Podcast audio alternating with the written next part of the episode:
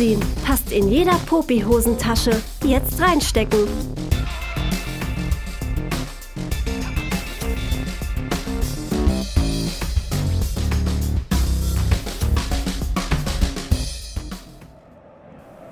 Herzlich willkommen zur zweiten Episode von Popsin im Radio.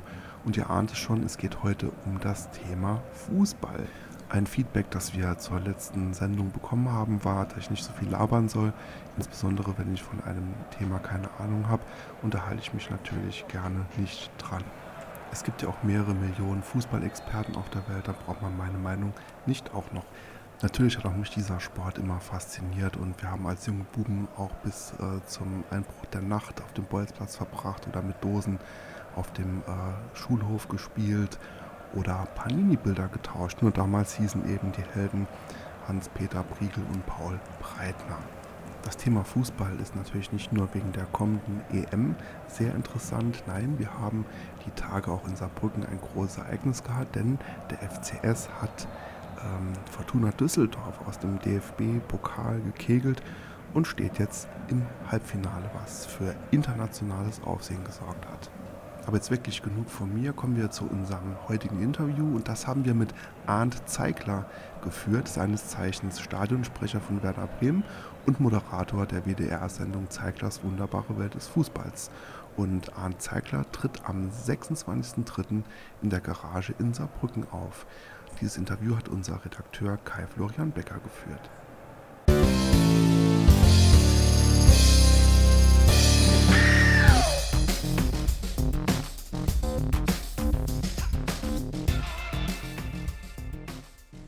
Als Fußballfan kann man sich seinen Herzensverein ja nicht aussuchen. Wie ist das Leben als Fan des SV Werder Bremen? Also ich empfinde es als sehr schön und erfüllt, weil äh, ich finde, dass ein Fußballverein nicht davon, äh, also dass, dass die äh, Neigung zu einem Fußballverein nicht zu sehr davon abhängig sein sollte, ob der Verein immer gewinnt oder nicht, sondern ich bin da, glaube ich, sehr gut sozialisiert worden, weil in meiner Kindheit äh, mein Lieblingsverein das bislang einzige Mal abgestiegen ist. Das heißt, ich habe eine Zweitligasaison hinter mir, wo ich mir alle Heimspiele angeguckt habe, gegen Erkenschwick, gegen Lüdenscheid, gegen Solingen, gegen Bocholt, gegen den OSV Hannover und was nicht noch alles. Ähm, und ich habe aber auch einen Europacup-Sieg miterlebt. Also insofern äh, relativiert sich dann alles, was irgendwie dazwischen ist, zwischen zweiter Liga und Europacup-Sieg. Und äh, ich bin sehr froh, dass ich diese Erfahrungen alle machen konnte. Also es ist ganz toll, diese zweite Liga erlebt zu haben und hinterher zu erleben, wie der Verein plötzlich gegen den AC Mailand und Real Madrid spielen darf. Also äh, wir haben hier in Bremen schon alles gehabt und das, was alles schon äh, hinter mir liegt, äh, weiß ich wirklich sehr zu schätzen und ich freue mich aber auch auf Dinge, die noch kommen, auch wenn das äh, im Moment erstmal nicht Champions League sein wird. Bist du überzeugt, dass der Abstieg in dieser Saison noch abgewendet werden kann? Na, ich glaube, überzeugt kann man nicht richtig sein, weil dafür ist es äh, die Situation jetzt im Moment gerade ein bisschen zu finster. Ich habe einen guten Glauben daran, dass die Mannschaft äh, eigentlich äh, gut genug ist, um das noch schaffen zu können. Äh, sicher bin ich mir natürlich nicht, aber eigentlich äh, hat die Mannschaft in der Hinrunde auch schon durchaus oft guten Fußball gezeigt. Und es ist so, dass äh, ich tatsächlich, und ich bin wirklich seit 1977 Werder-Fan, ich habe so eine Saison mit, mit einer so personellen Situation noch nie erlebt.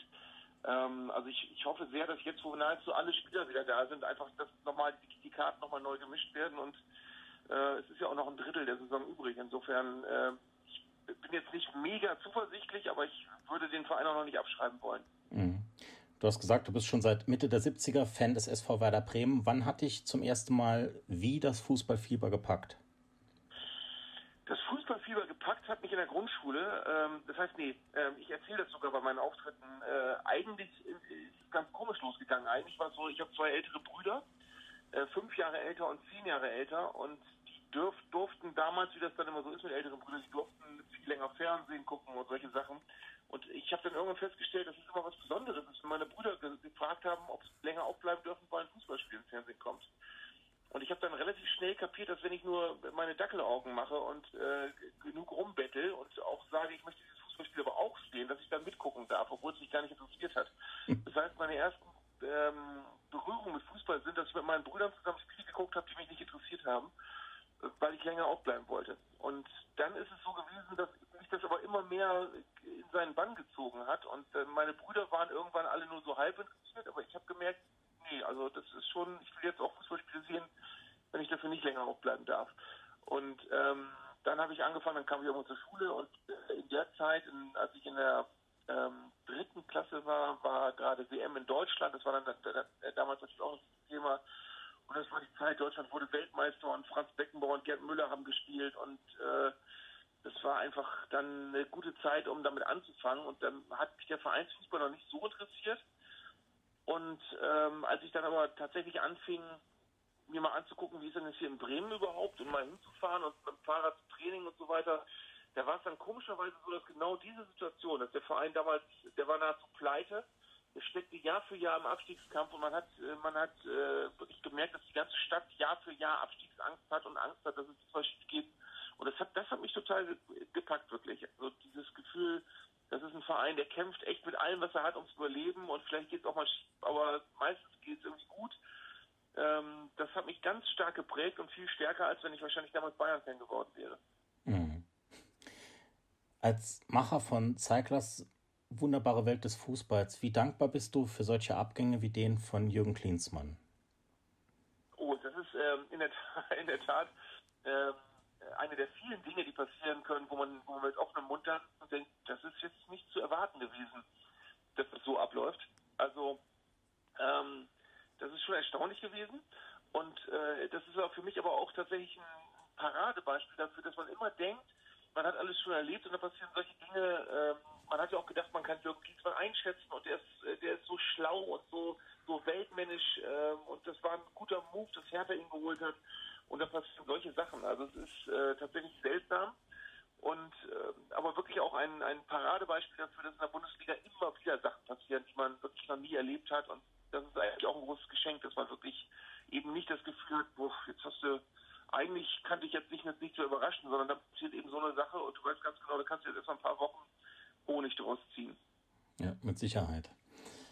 Ähm, jetzt bist du im März mit deinem Programm dahin, wo es weh tut, zeigt das wunderbare Welt des Fußballs live auf Tournee. Mhm. Ähm, wie kann man sich deinen Live-Auftritt vorstellen? Ist er vergleichbar mit der WDR-Fernsehshow? Das war ursprünglich mal die Idee. Die Idee war tatsächlich, äh, aus der Fernsehshow eine Art Bühnenversion zu machen.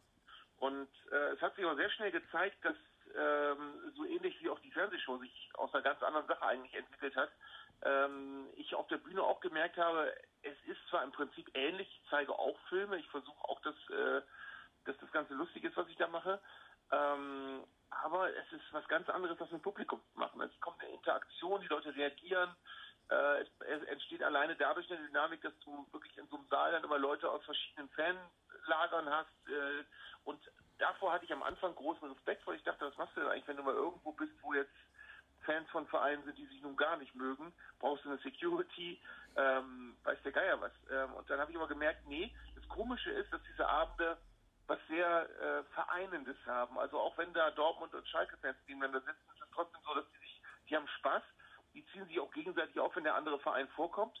Aber äh, es ist nicht feindselig. Es ist wirklich eigentlich so, dass der Abend, äh, und das bedeutet mir sehr viel, und das finde ich auch sehr schön, sich mittlerweile herausgestellt hat als so eine Art schöner Fußballabend, an dem man wirklich sich irgendwie alle in den Armen liegen und sich darüber freuen, dass Fußball so eine, so eine tolle Sache ist, die so viel Spaß macht. Ähm, auch wenn sie viel mit Frust und Niederlagen und so zu tun hat, aber dass man trotzdem sehr viel bekommt. Und äh, das, das ist so ein bisschen fast der, der, die Überschrift über diesem Abend, dass man wirklich, ähm, ja, es ist eine Liebeserklärung an den Fußball und man weiß hinterher etwas genauer, warum man das alles mitmacht. Hm. Feindselig war leider das richtige Stichwort, denn ein wirklich trauriges Thema sind ja die jüngsten Anfeindungen gegen Dietmar Hopp in den Stadien.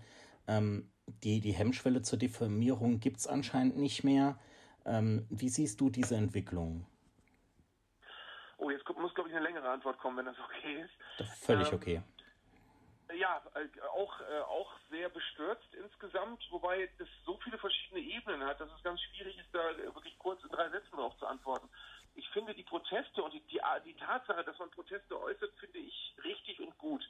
Und ich finde die Proteste auch angebracht, wenn, wenn man sich darauf zurückbesinnt, äh, um was es denn eigentlich geht, nämlich um äh, Protest gegen die Kollektivstrafen, gegen einen ganzen Verein, dessen gesamte Fans nicht zweimal Auswärtsspiel fahren dürfen, obwohl eigentlich nur, äh, äh was weiß ich, 100, 150 sich schlecht verhalten haben. Ähm, das widerspricht ehrlich gesagt meinem Gerechtigkeitsgefühl, dass, dass äh, ein, ein so großer Apparat wie der DFB zu solchen Mitteln greift und der Meinung ist, okay, wir bestrafen jetzt alle, weil anders haben wir es nicht hingekriegt. Ähm, und die haben es auch anders nicht hingekriegt. Äh, also ich finde die, die Tatsache, dass Protest geäußert wird, finde ich gut. Ich finde nur auf der anderen Seite, dass die Fans sich genauso wenig geschickt verhalten, ähm, weil ich der Meinung bin, wenn man Protest äußert, dann sollte man das eben so tun, dass der auch ernst genommen werden kann und dass man den auch respektieren kann. Und eigentlich machen sie das Gegenteil. Sie äußern den Protest in einer Form, äh, wo ganz klar ist, okay, er klappt bei allen Leuten von selbst das Visier runter und man hört sich nicht mehr zu. Ähm, äh, und äh, der Protest geht dann in der Art und Weise, wie er jetzt im Moment stattfindet, eigentlich eher in Form Provokation. Ähm, und ich finde, das, was eben auch jetzt im Moment viel gesagt wird, ähm, leider ist das Ganze wirklich ein Abbild unserer Gesellschaft, dass tatsächlich äh, immer okayer empfunden wird, dass man auch Leute als Hurensohn beschimpft oder dass man auch mit, mit so äh, kaum verhohlenen Bedrohungen arbeitet wie im Fadenkreuz, ähm, was in meinen Augen wirklich vor Jahren noch eine ganz deutliche Grenzüberschreitung gewesen wäre. Und jetzt ist es so, jetzt ist das als Form auf einmal so halb geduldet und halb okay und es ist halt ein Stadion so. Ähm, also ich finde grundsätzlich, ähm, dass man, dass man da einfach sehr drauf aufpassen muss. Äh, ich würde jetzt nicht mit dem Finger auf die Fans zeigen, weil ich finde, dass der DFB und die DFL zu der Eskalation genauso beitragen. Äh, deswegen denke ich, was passieren muss, ist, dass man sich äh, darauf besinnt, und zwar von beiden Seiten, dass man miteinander reden muss, anders wird das nicht gehen. Und dass man von Seiten der Fans aber auch bei aller äh, berechtigten äh, Wut über, über diese Kollektivstrafen und dieses Thema eben trotzdem sich äh, auch klar macht, dass man eine große Verantwortung hat und dass man eben Protest auf eine Art und Weise äußern sollte, so dass alle was damit anfangen können und so dass am Ende auch alle Fans was davon haben, weil von einer Dauereskalation mit Spielabbrüchen, die im Raum stehen und und äh, einer, einer Berichterstattung, die jetzt immer wieder auf Hopp und auf die Bedrohung und auf die Diffamierungen reduziert wird, obwohl es eigentlich um das Thema Kollektivstrafen ging, gehen soll. Davon hat niemand was. Also ich hoffe sehr, dass alle Beteiligten ähm, auf allen Ebenen es irgendwann bemerken, dass, dass jetzt so ein Punkt gekommen ist, wo man auch umdenken muss. Weil äh, was jetzt passieren wird, ist, dass wir tatsächlich wahrscheinlich schon diese Woche oder ähm, also bis ich, bis ich beim Auftritt auftauche, werden wir mit Sicherheit den ersten Spielerbruch gehabt haben, möchte ich fast wetten. Und das kann nicht das sein, was jetzt weiter so laufen darf. Also ich glaube, dass im Moment das Ganze ungeklärt ist und dass im Moment die Fans sich wahrscheinlich sogar auch angestachelt fühlen, ihre Grenzen weiter auszutesten. Äh, ich fand sehr unklug, dass Schalkes Sportdirektor gesagt hat, ne, wir fackeln nicht lange, wir machen jetzt keinen Drei-Stufen-Plan, wir brechen ein Spiel jetzt sofort ab und gehen vom Platz. Das wird natürlich mit Sicherheit passieren, dass das ausprobiert wird. Und äh, das darf jetzt nicht die Ebene sein, dass wir das jetzt über Wochen haben werden, dass man jedem Spiel Unterbrechungen hat und guckt, äh, ob brechen sie ab oder brechen sie nicht ab. Also das wäre jetzt, glaube ich, eine Sache, die dem Fußball sehr schaden würde. Fällt es dir manchmal schwer, ob solche Ereignisse auf den Rängen, Rassismus, Homophobie ähm, oder Homophobie oder der die irrsinnigen Ablösesummen, Verstöße gegen das Fairplay, ähm, fällt es dir manchmal schwer, da nicht die Lust am Fußball zu verlieren? Ist eine ganz klassische Frage, die ich ganz oft gestellt bekomme. Ähm, und ich, äh, ich denke dann auch drüber nach. Und das Komische ist, und das ist aber eigentlich auch ein ganz gutes Thema im Zusammenhang mit meinen Live-Auftritten.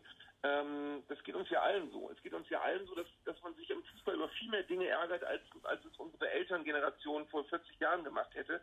Äh, aber es ist trotz allem so, dass wir das ja weiter mitmachen und dass wir ja weiter das Gefühl haben, man kriegt trotzdem viel gutes Zeug von dem Fußball. Und ähm, natürlich sind einem diese Sachen nicht egal. Und wahrscheinlich sind sie aber einem vor allem deswegen nicht egal, weil einem der Fußball halt so wichtig ist und weil er einem so viel bedeutet und weil man eine so große Sorge hat, dass einem das verloren gehen könnte. Das bedeutet ja aber auf der anderen Seite wieder, dass man offenbar ja sehr viel bekommt durch Fußball. Und ich glaube, das äh, ist immer noch so, dass man bei allen Dingen, äh, bei denen man wachsam hingucken muss, dass da keine grobe Fehlentwicklung in Gang ist, äh, muss man trotzdem eben auch, oder kann man eben trotzdem auf, auf der Habenseite immer sehen, äh, man kriegt eben auch viel gutes Zeug vom Fußball. Man kriegt einen Lebensinhalt für viele Leute, man kriegt was sehr Verständigendes, was äh, mit sehr viel ähm, sozialer Nähe zu tun hat, wenn man gemeinsam Fußballspiele guckt. Also auf der anderen Seite ist es ja immer noch toll. Und äh, auf der anderen Seite ist es auch interessant, ich bin ja so ein Archivmensch. Es ist zum Beispiel äh, so, dass man, wenn man äh, in die Archive vom Kicker Sportmagazin guckt in den 60er Jahren, dann sieht man, dass die damals schon die gleiche Diskussion hatten. Die hatten auch die Diskussion, verdienen die alle zu viel Geld? Macht das überhaupt noch Spaß? Und das ist äh, zwischen 50 und 60 Jahren her. Also äh, die Auswüchse werden immer neuer, die Schraube wird immer weiter gedreht, aber auf der anderen Seite ist es eben so, dass man äh, trotzdem immer noch sehr, sehr viel äh, bekommt vom Fußball. Mit Betonung auf immer noch. Also das ist eben der Punkt, dass wir alle aufpassen müssen, dass es auch so bleibt. Was Gutes, was in Sachen Fußball immer wieder passiert, sind die Äußerungen von Christian Streich, Trainer des SC Freiburg, ja. ähm, der oft mit Besonnenheit und klarem Blick äh, die Dinge auf den Punkt bringt und vielen aus dem Herzen spricht. Ähm, für, für, für dessen Aussagen muss man eigentlich immer wieder dankbar sein. Bin ich. Also ich habe äh, große, große Zuneigung zu Christian Streich und finde vor allem eben auch sehr angenehm, ähm, dass es so ungefiltert kommt bei ihm. Also es ist fast immer sehr, sehr schlau eigentlich auch sehr gut formuliert, obwohl man das Gefühl hat, es ist total impulsiv bei ihm. Ähm, oft. Und es ist äh, in, in, in, Pressekonferenzen nach dem Spiel, wo man eigentlich ganz andere Sorgen haben sollte als Vereinstrainer, dass jetzt dann eben auch gesellschaftliche Themen aufgreift. Äh, das liebe ich. Das finde ich, finde ich ganz, ganz wichtig, ähm, weil das, das Gegenteil ist, und ich glaube, das haben wir auch alle schon erlebt, dass man äh, irgendwie enttäuscht ist, wenn Leute zu solchen Zusammenhängen gefragt werden, man kriegt so eine Wischiwaschi-Antwort bei den Leuten offenbar jemand gesagt hat, äußert dich mal lieber nicht zu Politik, äußert dich mal lieber nicht zu gesellschaftlichen Themen. Ähm, und gerade solche Menschen, die so in der Öffentlichkeit stehen, haben natürlich eine sehr große einerseits Verantwortung, aber eben auch die Möglichkeit, dass sie Botschaften rüberbringen. Und äh, wenn man das so tut wie Christian Streich, eben sehr dezidiert, sehr wach, sehr intelligent und sehr emotional, dann finde ich das eine, eine sehr, sehr gute Sache, die man eben auch äh, ja, durchaus öfter mal von anderen Leuten hören sollte. Also ich bin hier in Bremen in einem Verein, wo ich auch glücklich bin, dass äh, sich auch immer wieder ähm, Protagonisten sehr klar äußern über solche Themen. Jürgen Klopp hat das auch immer mal wieder getan. Also ich, ich, ich mag das sehr, wenn Leute über den Teller gucken und das auf eine Art und Weise, die eben nicht als klugscheißerisch oder, oder äh, anmaßend oder Einmischung äh, empfunden wird, sondern wo man wirklich merkt, nee, der hat wirklich äh, sich viele Gedanken darüber gemacht und die teilt er mit uns und das ist gut. Hm. Heute wurde jetzt bekannt, dass äh, die Bundesliga ab der Saison 21-22 sonntags auch ein Spiel um 19.30 Uhr haben soll. Wie sehr wünschst du dir die Zeiten von damals zurück, als samstags um 15.30 Uhr, glaube ich, war das, alle Spiele gleichzeitig stattfanden, man die Konferenz geschaut, gehört hat, wie auch immer. Ähm, wie sehr wünschst du dir diese Zeit zurück? Sehr. Also ähm, Wobei ich sagen muss, äh, alle Spiele Samstag habe ich nie erlebt, weil das war, also als ich anfing für Fußball zu interessieren, gab es immer schon Freitagsspiele. Ähm, damals aber eben nicht eins, sondern damals zwei oder drei. Ähm, und der Rest war Samstag, äh, was die erste Bundesliga angeht. Ähm, wahrscheinlich ist es ein bisschen sentimental verklärt, weil man ja immer an dem hängt, was man so in seiner Jugend kennengelernt hat. Ähm, aber genau so hätte ich es eigentlich gern wieder zurück. Zwei Spiele Freitag, sieben am Samstag, möglichst keins am Samstagabend dass man eigentlich einen Strich machen kann unter die Bundesliga, wenn, wenn äh, Samstag 17.15 Uhr ist, dass man sagen kann, so jetzt haben wir eine gerade Tabelle, jetzt haben wir wieder eine ganze Woche Zeit, uns auf den nächsten Spieltag zu freuen und äh, ich finde es ganz schlimm, zum Beispiel wie es in England ist, dass man nie weiß, welcher Verein spielt wann und das ist ja doch alles noch, noch weiter zerstückelt. Ähm, das nimmt dem Fußball unheimlich viel, finde ich, weil äh, also da kommen eben dann die ganzen äh, Folgeerscheinungen dazu, dass man drei verschiedene Abos abschließen muss, um alle Spiele gucken zu können. Und ähm, es, es, es wäre nicht verkehrt. Äh, ich glaube, das ist wiederum auch eine Sache, die viele Leute auch äh, tatsächlich selbst bei der DFL sehen, äh, sich zurückzubesinnen und zu merken, wir können das Ganze nicht endlos weiterdrehen und wir können auch den Konsumenten nicht immer weiter melden, sonst irgendwann wird es mal äh, unschön.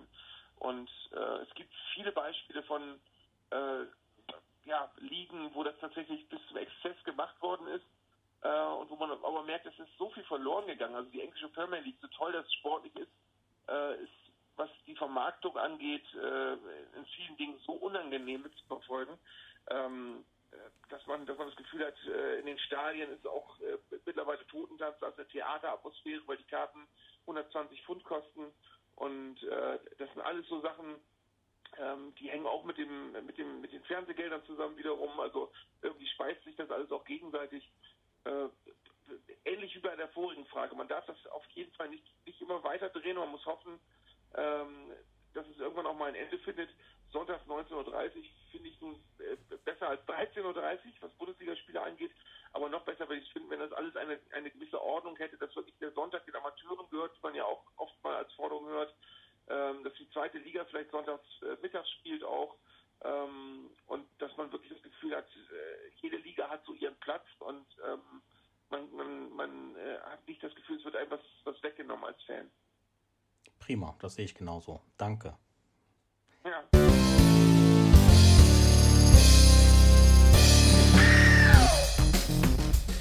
So, das war Arndt Zeigler im Interview mit Kai Florian Becker. Und Arndt Zeigler wird am 26.03. in der Garage in Saarbrücken auftreten. Wenn euch diese Episode gefallen hat, würden wir uns natürlich sehr über Feedback freuen. Wir hören uns dann beim nächsten Mal.